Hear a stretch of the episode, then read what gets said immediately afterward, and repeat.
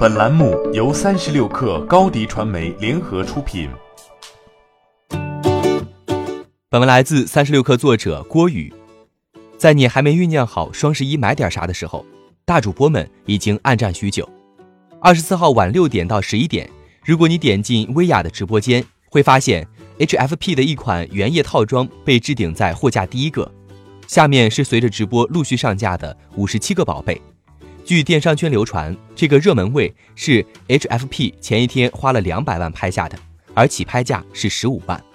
三十六氪粗略计算了一下这个热门位的回报：三百六十八元的原液套装，加上薇娅直播间发放的三十元优惠券，在介绍这款商品十四分钟后，已经有四万九千人次预付了五十元定金。如果双十一当天如数成交，销售总额将超过一千六百万。从二十一号预售开启当天的淘宝主播排名来看，薇娅热度值五万五千五百七十六万，位列第一；而第二位的李佳琦热度值三万三千六百五十八万。淘宝粉丝数是最为直观的，从二十一号至二十四号，薇娅的淘宝粉丝累计增长九十点零九万，李佳琦则为二百四十二点七九万。并在二十二号率先突破了淘宝九百万粉丝大关。根据知瓜数据的主播增粉榜显示，二十一号当天，李佳琦淘宝增粉一百二十点三五万，位列增粉榜第一；薇娅当天增粉三十三点六七万，位列增粉榜第六。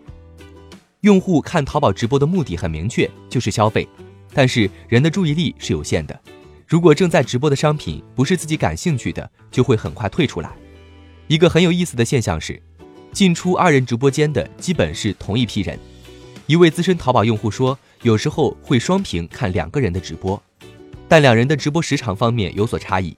薇娅一直保持在六到七个小时之间，李佳琦则基本保持在三到四个小时。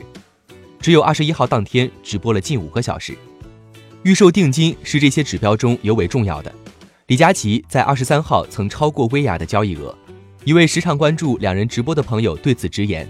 现在两个人主要就是拼粉丝数量和交易额。虽然薇娅和李佳琦都曾在直播中表示不在乎排名，但是明争暗斗都未曾停止。第一意味着平台流量的倾斜和更多与商家博弈的资本。早前的李佳琦百纯礼盒等事件，就因为商家给出的不是全网最低价而被李佳琦封杀。全网最低是主播的招牌和底气。在淘宝直播大行其道之前，是张大奕、雪梨们在改变消费者以及行业的习惯，优化供应链，进行商品预售，从而减少库存。但是，直播时代的到来已经不再满足于以往十几天的预售周期，必须要快和更快。欢迎添加 baby 三十六克 b a b y 三六 k r 加入克星学院，每周一封独家商业内参，终身加入学习社群。聊风口，谈创业，和上万课友一起成长进化。